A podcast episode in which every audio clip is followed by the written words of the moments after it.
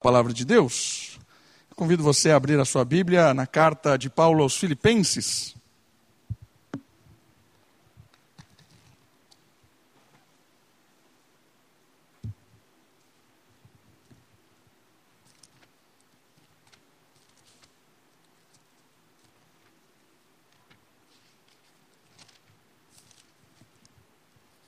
Queridos, nós estamos caminhando nessa carta de Paulo e o tema da nossa série de mensagens é mesma frequência. E eu tenho sempre começado esse nosso estudo explicando da onde vem essa ideia de mesma frequência. Talvez você já ouviu isso dezenas de vezes, talvez você está ouvindo isso pela primeira vez.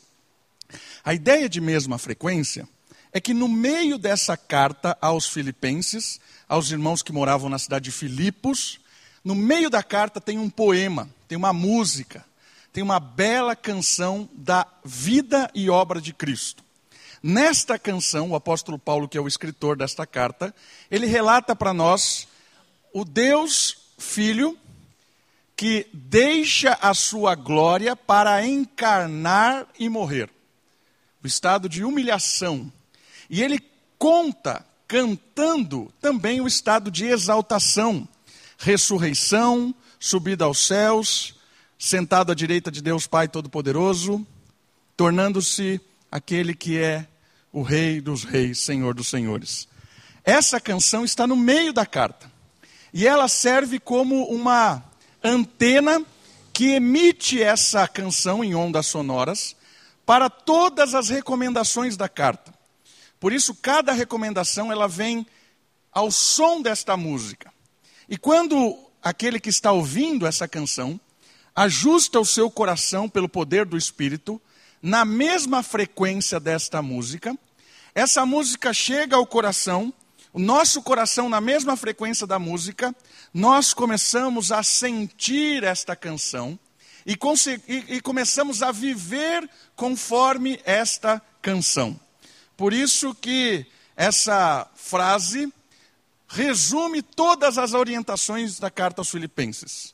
A frase é: o viver cristão significa ver a sua própria história como uma expressão vivida da história de Jesus. Ou seja, todo aquele que está ouvindo a canção vive conforme esta canção. E as pessoas veem essa pessoa, elas contemplam as atitudes, o dia a dia, e elas começam a perceber que essa pessoa ela é diferenciada, porque ela é cristã, porque ela dança a música diferente da música que toca no mundo. Essa é a ideia de mesma frequência. Nós entramos na última fase das orientações de Paulo. Capítulo 3 ele começa dizendo isso, reta final. Começou a dar algumas orientações. E hoje Paulo vai falar justamente a respeito de uma orientação que tem a ver com a caminhada, com a corrida. E a ilustração que o apóstolo Paulo vai usar hoje é a ilustração de uma maratona. E o tema da nossa mensagem de hoje é linha de chegada. Nós vamos falar a respeito de uma corrida. E a ilustração que Paulo vai usar hoje para informar para cada um de nós essa canção da música de Cristo é a questão de uma maratona e o que essa maratona tem a ver com a nossa corrida cristã. Vamos comigo? Filipenses capítulo 3, quero ler do versículo 12 ao versículo 16, e depois nós vamos caminhar nestes versos. Nós vamos aprender versículo por versículo a respeito da linha de chegada, da maratona, da corrida cristã. Diz assim a palavra de Deus: Não que eu já tenha alcançado, ou que eu seja perfeito, mas vou prosseguindo, procurando alcançar aquilo para que também fui alcançado por Cristo Jesus. Irmãos, não penso que eu mesmo já o tenha alcançado, mas faço o seguinte: esquecendo-me das coisas que ficaram para trás e avançando para as coisas que estão adiante, prossigo para o alvo pelo prêmio do chamado celestial de Deus em Cristo Jesus. Por isso, todos os que somos aperfeiçoados tenhamos esse mesmo modo de pensar. E se em alguma coisa pensais de outro modo, Deus também vos revelará. Revelará isso. Mas prossigamos na medida da perfeição que já atingimos. Versículo 13 e 14 claramente nos aparece como uma corrida. Alguém que está olhando para o objetivo final, alguém que está correndo intensamente com o seu objetivo.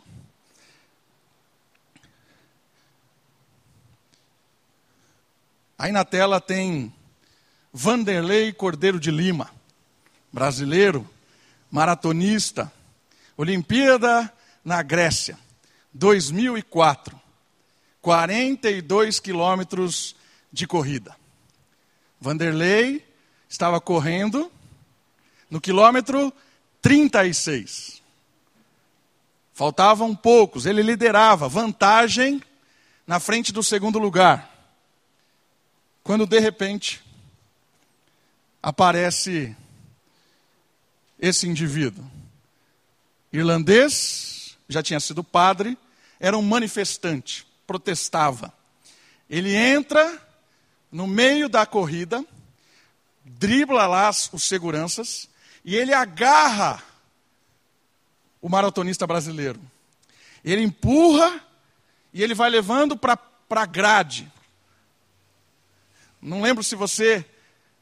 Eu não lembro direito das imagens. Hoje eu fui assistir de novo esse vídeo. E aí ele empurra o Vanderlei ali, no meio da multidão. Quando aparece esse torcedor grego, olha o tamanho do indivíduo. O nome dele é bem bonito, Polívios Cossivas, bem grego mesmo. E ele tira o padre, ele segura o, o manifestante e o Vanderlei meio des, atordoado, meio desconcertado, ele volta a correr. E aí tem uma frase do próprio Vanderlei. Imagina o que passou na cabeça desse indivíduo. Estava liderando a corrida, faltavam poucos quilômetros, e aí aparece alguém te empurrando para a lateral. Olha o que ele diz: Não deu para vê-lo vindo em minha direção. Ele atacou pela lateral. Fui surpreendido. Não tive tempo de reação. Foi uma situação muito difícil para mim. Pensei que a pessoa pudesse atentar contra a minha vida. Perdi até o chão. Fiquei preocupado que tivesse algo pior. Tive muito medo. É verdade, né? Que ó, o cara podia ter uma arma ali. Podia ter matado. Não sei o que ele podia propor. Mas, depois que o torcedor o livrou, ele continuou correndo. E ele conseguiu ainda a façanha de terminar em terceiro lugar. Ele entra no estádio Paratinaikos, lá na Grécia, e, como um bom brasileiro, vem fazendo aviãozinho. Não sei se você lembra disso. No coração, pega a bandeira. E o estádio inteiro de pé aplaudindo, porque no telão todos sabiam o que tinha acontecido. E ele termina a prova ovacionado. Povo ali, no estado de euforia, por tamanha proeza do brasileiro. E uma coisa muito interessante, além de ter a medalha de bronze conquistada, ele foi um dos poucos atletas que receberam essa condecoração, chamada Pierre de Coubertin. Nem sei se é assim que fala. E o que é essa condecoração? Só para atletas que mostraram espírito olímpico. Sabe quantas vezes essa medalha foi dada para alguém na história das Olimpíadas? 17 vezes. Apenas 17 atletas de milhares e milhares e milhares e milhares de atletas que já participaram de uma Olimpíada foram condecorados com essa medalha. E essa história de hoje, ela tem tudo a ver com aquilo que o apóstolo Paulo nos convida a pensar hoje. Porque Paulo está usando a ideia de uma maratona. Paulo está usando a ideia de uma medalha, de um final, de algo a se conquistar. E nós estamos correndo essa maratona.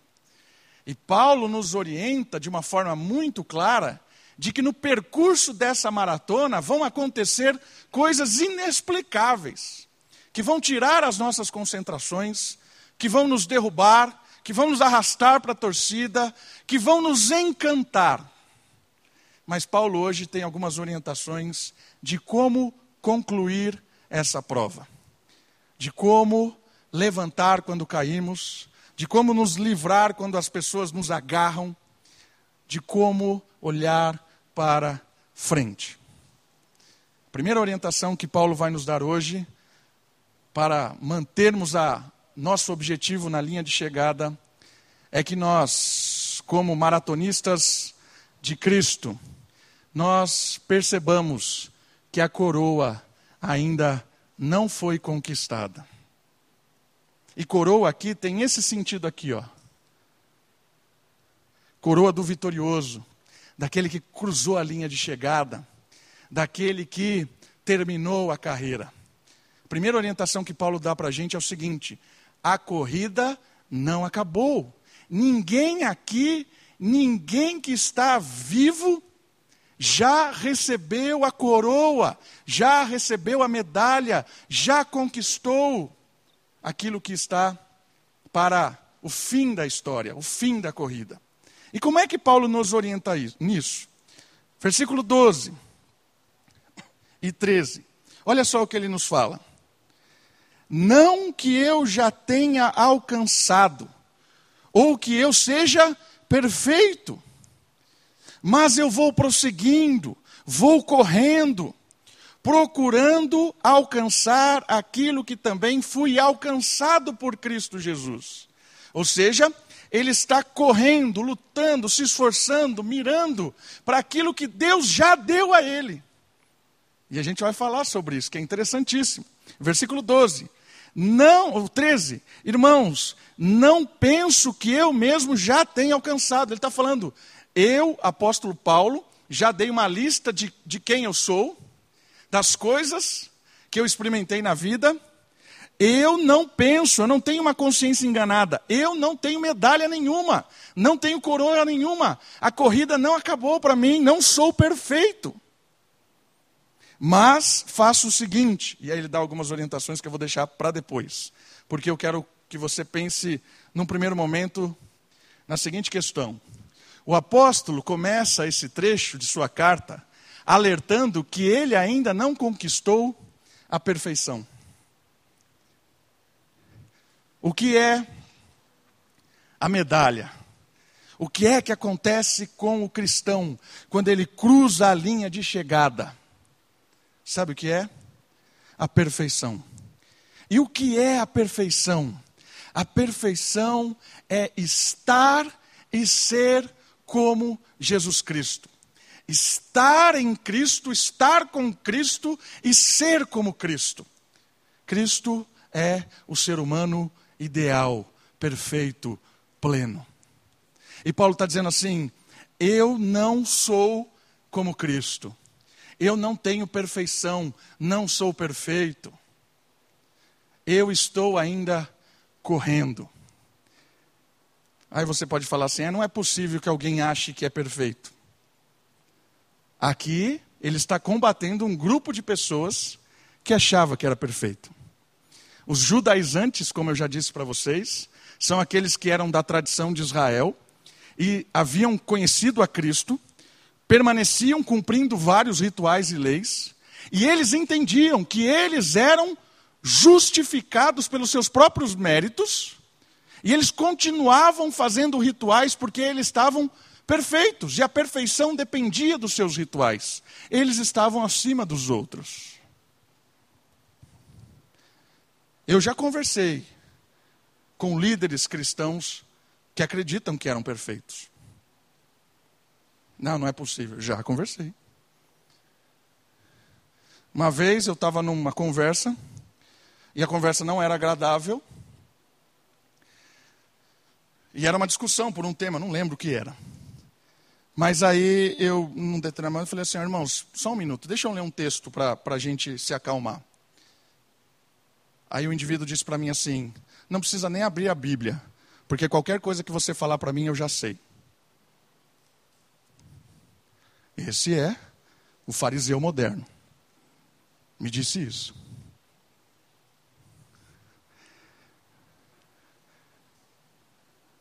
Irmãos, a gente pode cair nesse conto.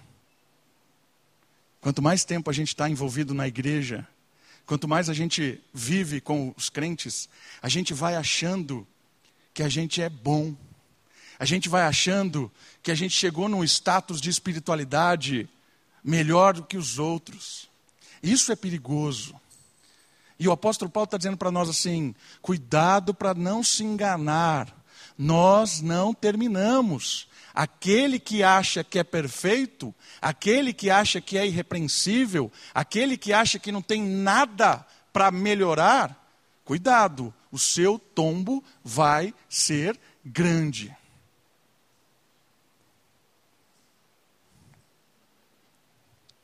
Paulo deixa claro isso. Mas então, o que, que ele está falando aqui? Existem alguns textos que a Bíblia nos apresentam dizendo que nós também somos perfeitos. Como entender isso então? Não somos perfeitos e somos perfeitos.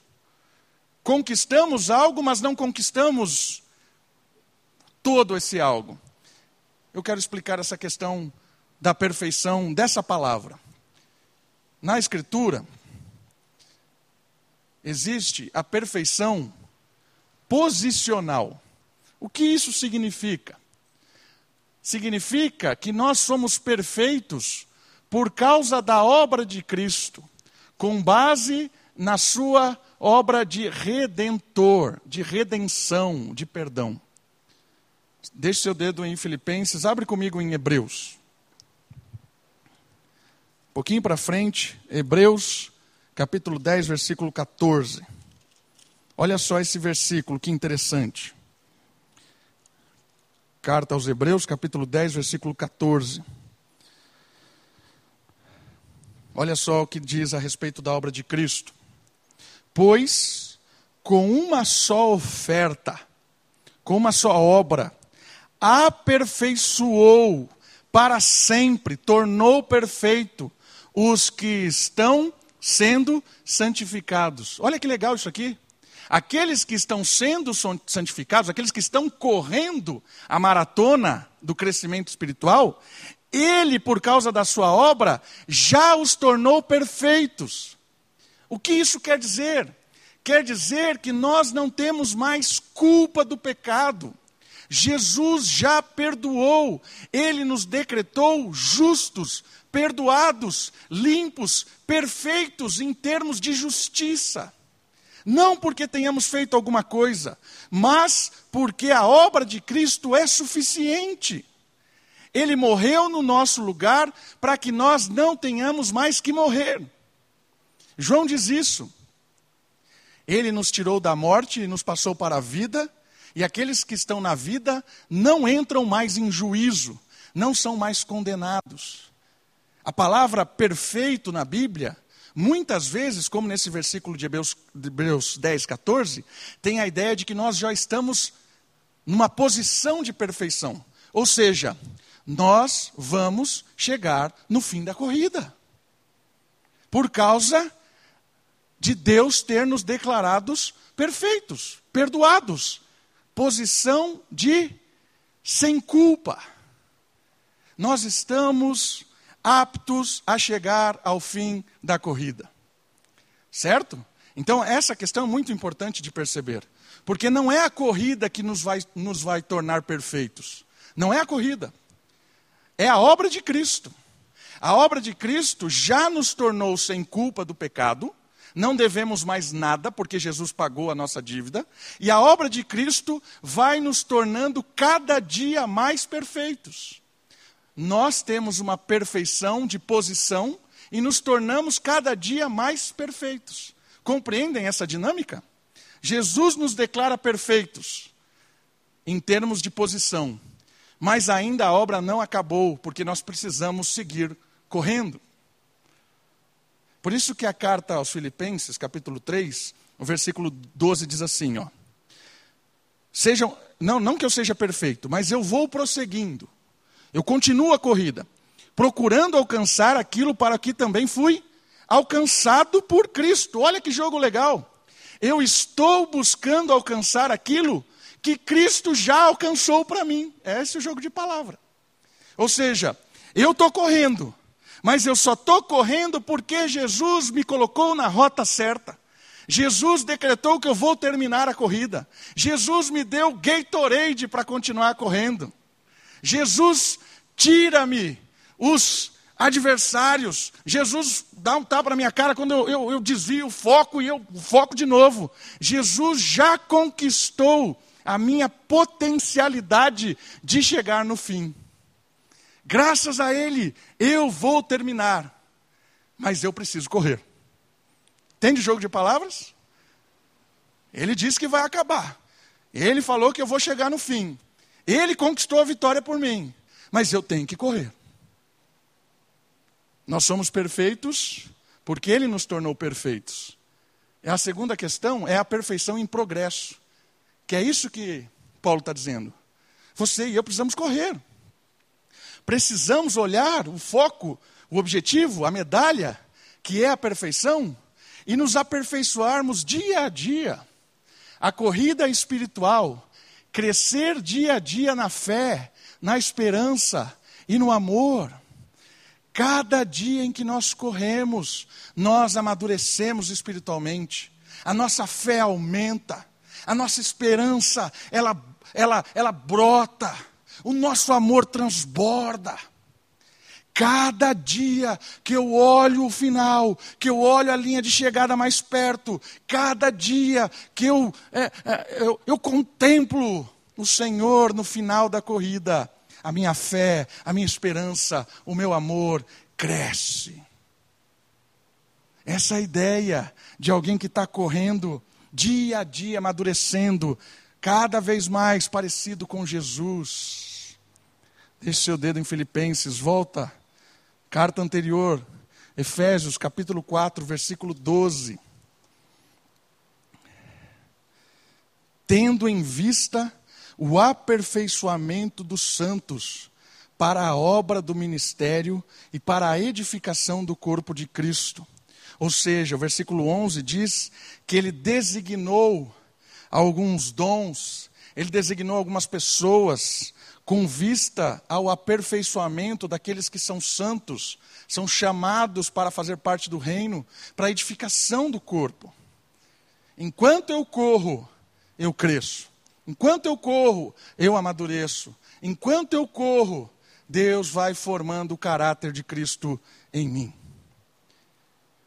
E existe o último ponto da coroa ainda não foi conquistada, que é a perfeição definitiva. Aí sim, quando cruzarmos a linha de chegada, no dia da ressurreição, Cristo é o alvo, Ele é também o prêmio. O prêmio é ser como Cristo. O alvo é imitar a Cristo. A potência é o Espírito. É o Espírito de Deus que está em nosso coração, que nos capacita a correr a deixar as coisas para trás, a nos livrar das coisas deste mundo, e o Espírito vai transformando o Davi em Cristo. E o mais interessante de tudo isso, eu não vou ser Cristo. Existem algumas tradições orientais, indianas, em que o progresso humano é ser uma divindade. E quando esse ser humano volta à essência da divindade, né, nas traduções orientais, esse ser humano perde a sua identidade e ele se torna um com Deus. Um com Deus no sentido de ser único. E aí não existe mais o Davi, existe a divindade absoluta. Não é nesse sentido. Eu me torno como Cristo. Mas o cristianismo diz para mim, para mim e para você, nós seremos quem nós somos em Cristo. Davi é o Davi para toda a eternidade, mas agora é um Davi configurado como Cristo. Com o coração de Cristo, com a mente de Cristo, com o Espírito enviado por Cristo, amando o Pai, a Trindade agindo por completo no Davi, no Alisson, na Kate, na Dona Cida, no Marcos. É Cristo em nós. Percebe? O cristianismo não desfaz as nossas identidades. Nós permaneceremos sendo quem nós somos para sempre, num novo céu e numa nova terra.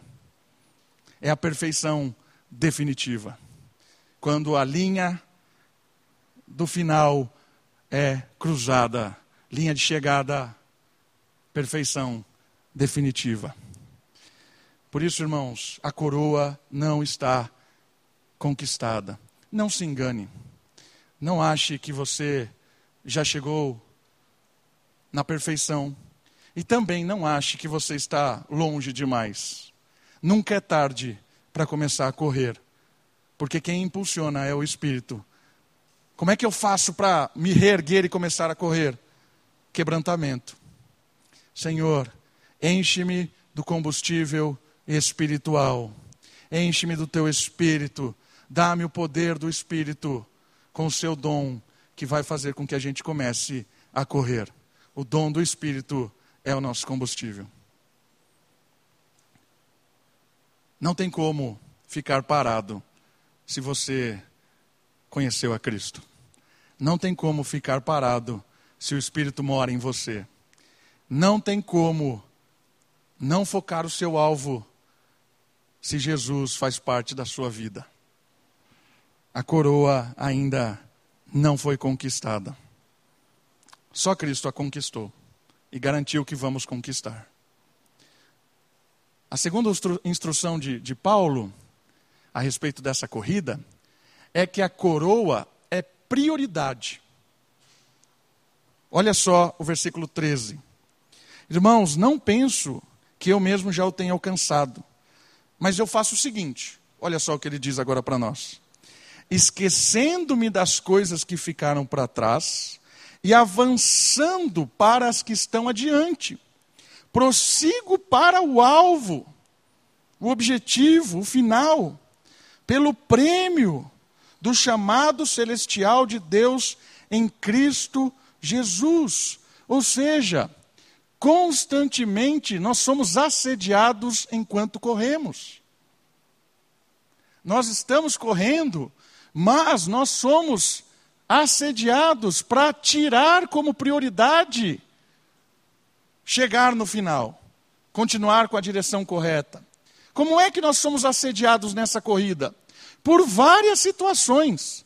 Elas nos tentam desviar os olhos e a concentração da coroa definitiva várias situações das nossas vidas vão tentar tirar o seu olho daquilo onde deve estar olhando, do foco para o qual você deve estar correndo.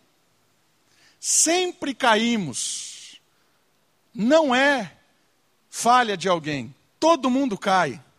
Não é falha exclusiva de um indivíduo. Todo mundo cai. Não é exclusividade. Nós sempre caímos.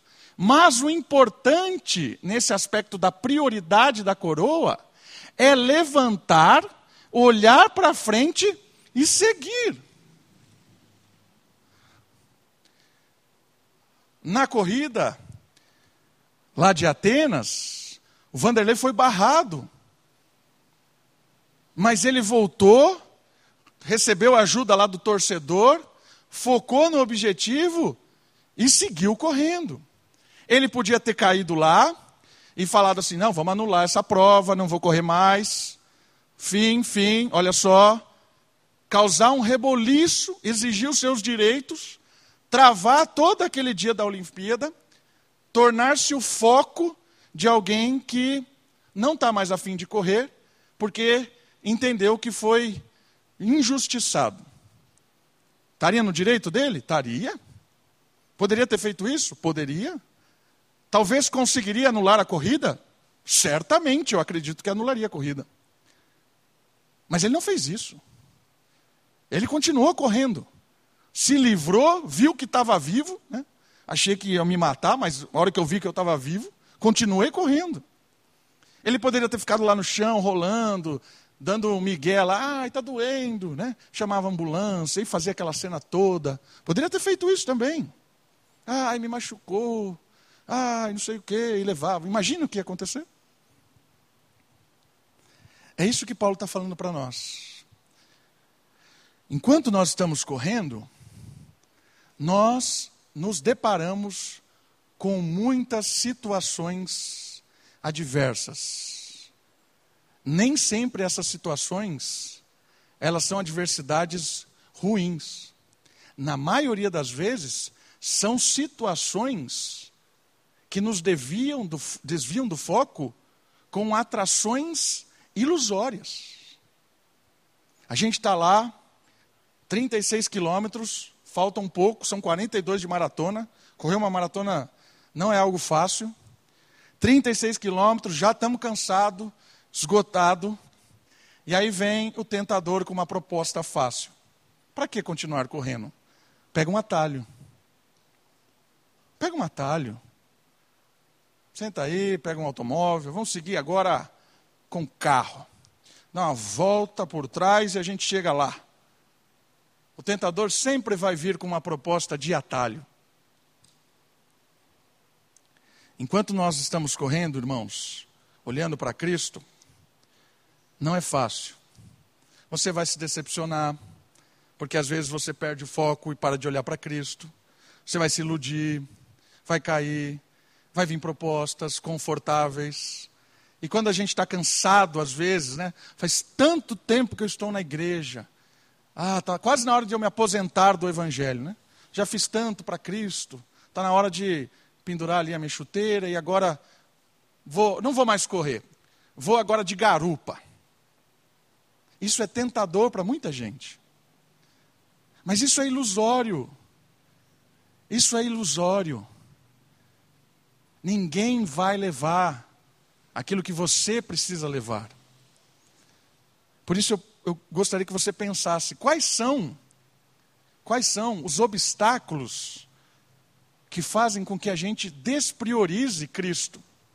Quais são as, os assédios que nós sofremos dos olhos, do coração, que nos fazem aspirar mais desejo do que terminar a corrida? Podem ser tantos, queridos, podem ser tantos. Nós podemos nos iludir com propostas dessa vida de um bom trabalho, e eu abro mão da carreira cristã, da caminhada cristã, para ir a um bom trabalho. Pode ser uma situação, pode ser um privilégio, pode ser a educação de um filho. Agora eu vou investir na educação do meu filho nos próximos 10 anos. Tudo vai girar em torno do meu filho. Vou trabalhar para dar uma boa escola, vou trabalhar para educar ele no, nas coisas boas, para que ele tenha o que eu não tive. Isso é completamente enganoso. Pode ser um neto. Nossa, agora eu estou na fase da vida que não preciso mais educar os filhos, agora só vou curtir o neto. Já fiz muito nessa vida, vou curtir o meu neto. Isso pode ser o maior engano da sua vida. Uma coisa boa, bênção de Deus, virando um assédio diabólico da corrida cristã. Percebeu como o diabo é traiçoeiro? Às vezes a gente acha que o diabo vem com, com chifre, com enxofre, né? com aquele tridente falando assim: vem. Não é assim que o diabo vem. Porque se ele vier assim, você vai fazer o quê? Você vai correr. Correr para Cristo. Só um idiota vai abraçar o diabo, né? Tem idiota que faz isso. Mas não é comum. Como é que o diabo vem? Como anjo de luz. É muito mais agradável o meu caminho. Para que, Jesus? Para de passar fome. Tá doido? Manda os anjos vir aqui servir aí um banquete para você. Self-service, pão francês, australiano, brioche. Traz aí. Passando fome 40 dias, você está louco. Está bobeando aí, Jesus? Atalho do diabo. Proposta muito boa. Come brioche, passando fome para quê? E a outra proposta é muito mais interessante. O senhor vai morrer? Morrer por, esse, por esses trastes aí? Que morrer? Eu vou te dar, vou te dar a, a, a, a possibilidade de reinar aqui. Eu sou o príncipe deste século, o antirreino está aí definindo um monte de coisa, eu vou dar nas suas mãos. Precisa morrer por, essa, por, essas, por essas porcarias aí, não. Só faz uma coisinha simples. Só você ajoelhar aqui. Ninguém vai ver, só está eu e você aqui. Ajoelhe aí. Adore a mim, e eu vou te dar tudo isso. O diabo falou isso para Jesus, um atalho. Quantas vezes o diabo não faz isso com a gente? Cristianismo? Se manter justo quando todo mundo é injusto? Ser honesto no mundo onde todo mundo é desonesto? Ter um, namoro santo? Namoro santo? Onde todo mundo é de todo mundo? Não colar, pagar imposto, não parar em, em vaga exclusiva, não cortar a fila do caixa. Tá, é doido? Eu só vou adorar um pouquinho aqui no conforto do antirreino. Ninguém vai ver. A corrida é dura, afinal de contas eu trabalhei a semana inteira. Eu só vou aqui me curvar diante do entretenimento durante dez minutos, em vez de cultuar a Deus. É muito mais vantagem. Vou morrer para quê? Se eu posso aqui me curvar diante do diabo e ter o conforto que eu quero. correr para quê? É isso que o mundo está fazendo com um monte de crente e eles não estão vendo. Tem um monte de crente se ajoelhando no pé do diabo com medo da morte, com medo da corrida. Um monte de crente se curvando diante do conforto, do entretenimento e da boa vida, porque correr com Jesus não é fácil. Paulo está dizendo: esquece as coisas que ficaram para trás. E que coisa que ficaram para trás? Várias coisas. Às vezes são coisas positivas, às vezes são coisas que nós já conquistamos. A conquista do passado não é eterna, queridos. Tem coisas boas que nós já fizemos. Tem várias coisas que a gente lembra com, com vitórias especiais. Deus nos usou de formas fantásticas.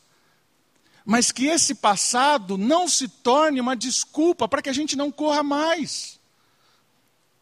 A gente precisa eh, entender que as vitórias do passado tiveram seu lugar, são recompensadas por Deus, mas a corrida continua.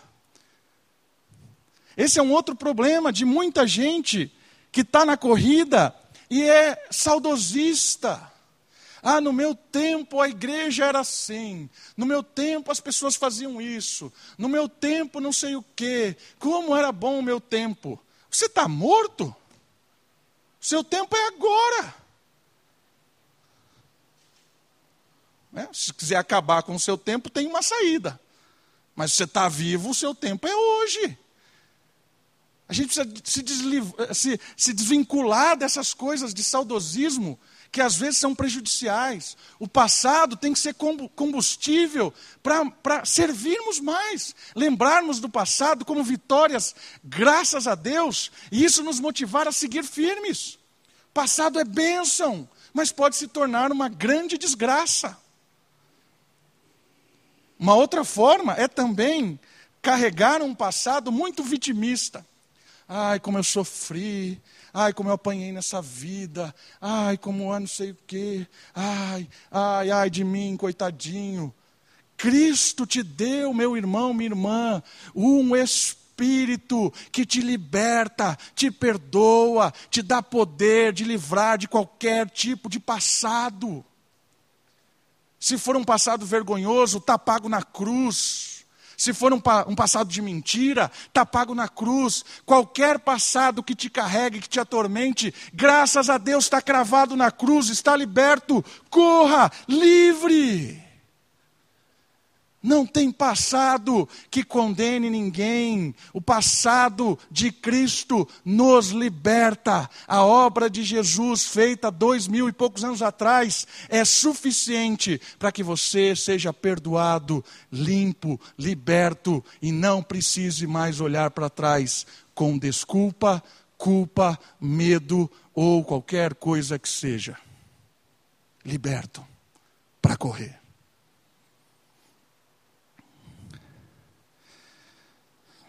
Prossigo para o alvo, pelo prêmio chamado celestial de Deus em Cristo Jesus.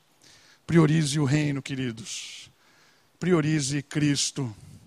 Não caia na ilusão do mundo. Não fique deitado olhando coisas do mundo enquanto você precisa correr. Não se curve diante de um momento em que você precisa levantar e correr. E por fim, a coroa é cada dia mais real. Olha o versículo 15 e 16.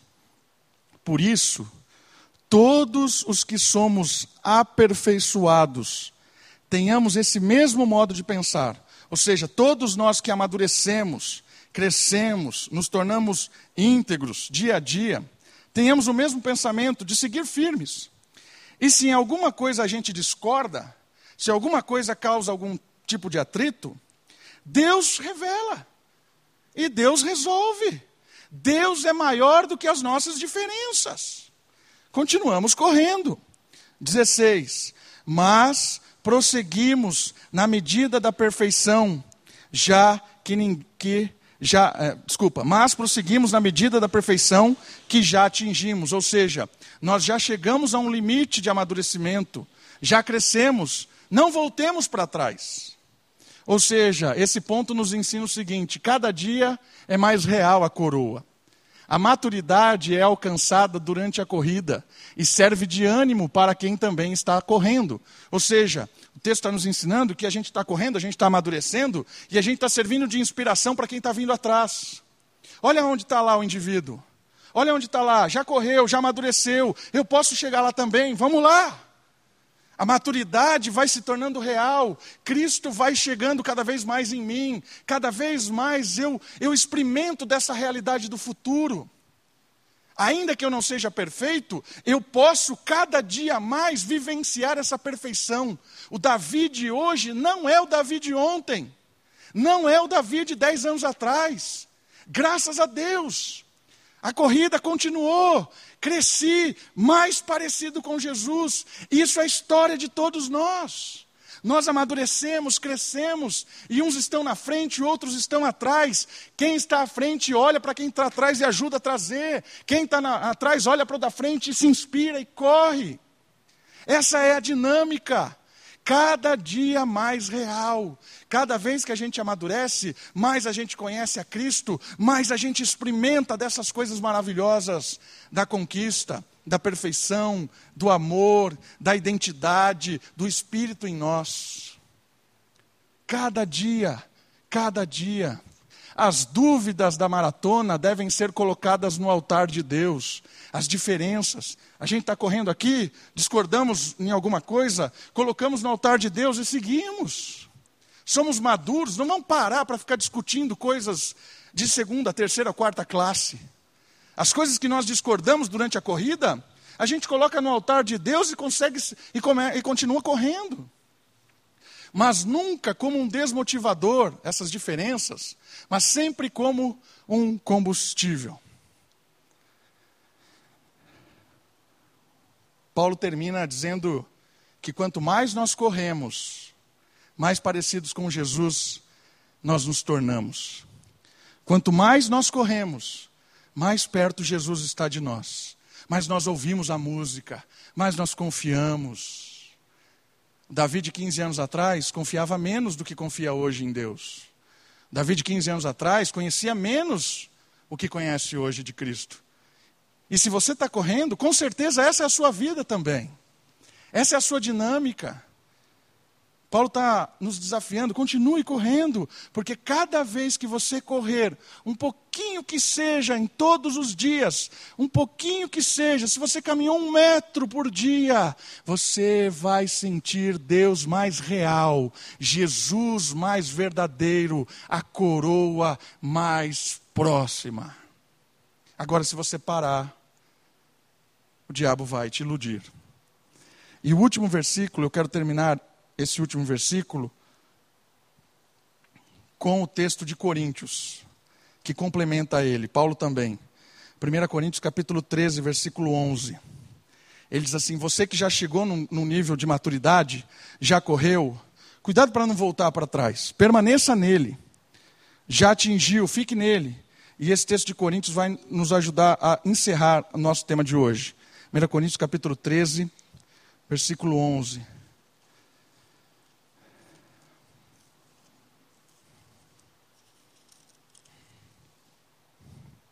Olha só que fabuloso isso. Cristo vai nos fazer chegar até o fim. Que nós servamos de inspiração.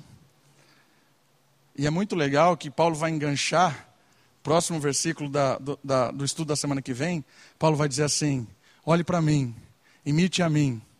Isso aqui é, é legal. É? Às vezes a gente tem medo de falar isso, mas Paulo vai nos inspirar a sermos maratonistas que querem que outras pessoas também corram juntos. Olha o versículo 11. Quando eu era criança, eu falava como criança, eu pensava como criança, eu raciocinava como criança.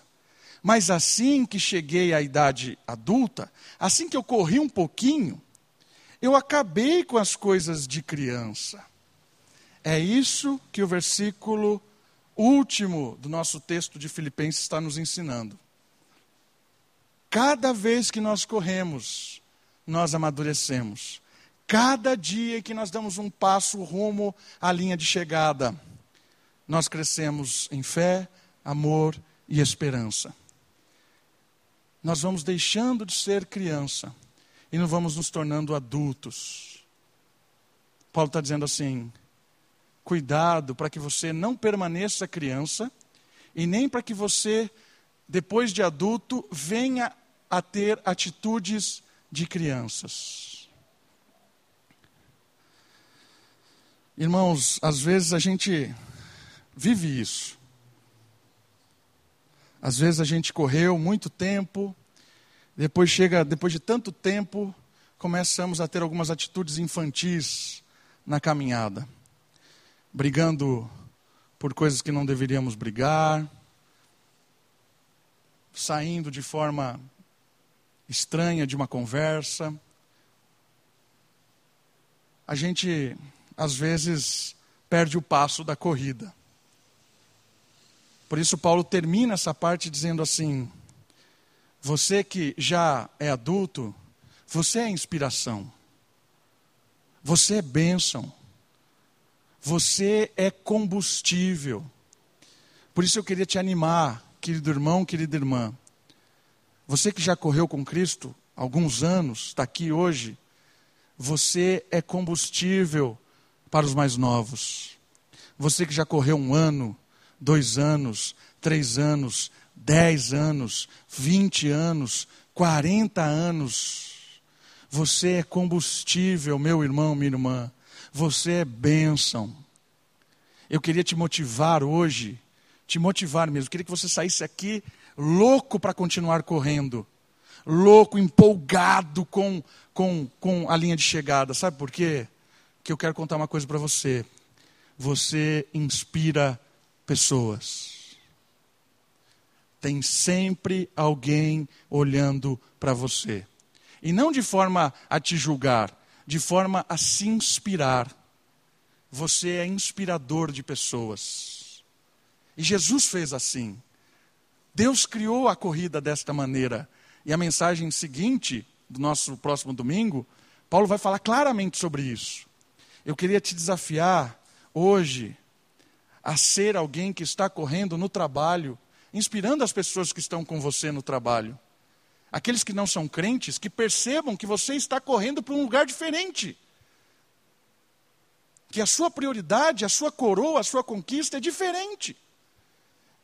Que ele fique atraído em querer perguntar por que, que você está correndo para um lugar diferente. Que você motive na sua casa os seus filhos a correrem em busca da coroa certa. Que os seus filhos fiquem inspirados em olhem para você e queiram correr para onde você está correndo. Seja um combustível. Que as pessoas da igreja olhem para você e se alegrem, porque estamos correndo juntos uns mais na frente, outros mais atrás, mas estamos correndo juntos. Todos aqui são combustíveis uns para os outros. Eu olho para vocês e me animo. Eu olho para vocês e me alegro. Eu olho para vocês e quero estar aqui, domingo após domingo, ensinando, pregando. Eu queria ficar aqui a noite inteira falando, mas eu sei que vocês não aguentam. Que vocês me inspiram a estar aqui.